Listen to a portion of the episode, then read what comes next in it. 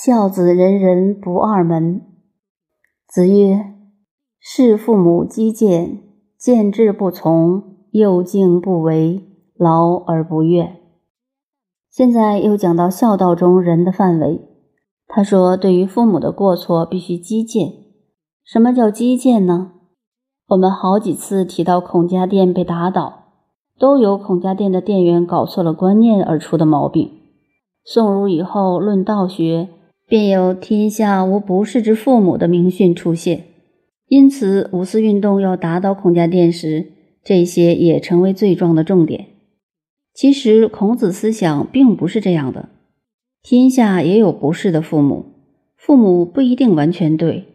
作为一个孝子，对于父母不对的地方，就要尽力的劝阻。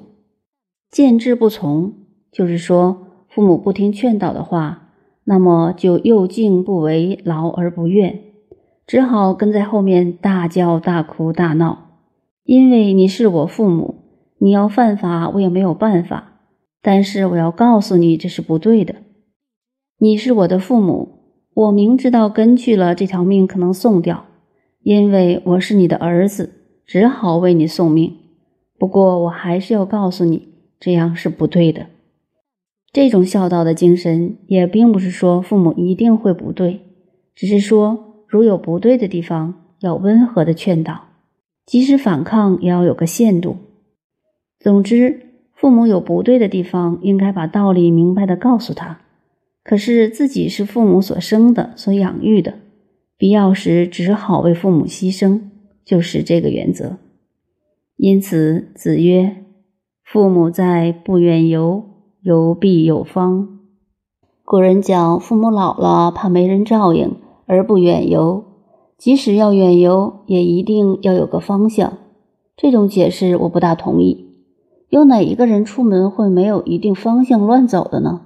到月球去也还是个方向。我认为“游必有方”的“方”是指方法的“方”。父母老了没人照应，子女远游时必须有个安顿的方法。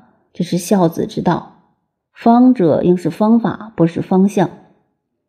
子曰：“三年无改于父之道，可谓孝矣。”这个问题已经讨论过，但本篇到这里，为什么又单独的提出来呢？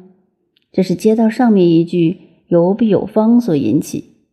离开了父母，不在父母面前三年，对父母的爱心、孝心深系于怀，这就是孝子。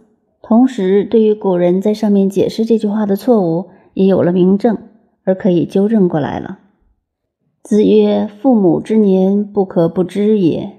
一则以喜，一则以惧。”孔子说，我们做子女的人，对父母的年龄不能不知道。为什么呢？两种心理：一种因为知道父母的年龄多了一岁，寿又添了一岁而高兴，但同时又害怕。因为父母年岁越高，距离人生的终点越近，为儿女与父母相处行孝的时间也越短，所以就有这两种矛盾的心理了。以上是由人讲到孝，现在要由孝重返于人的道理。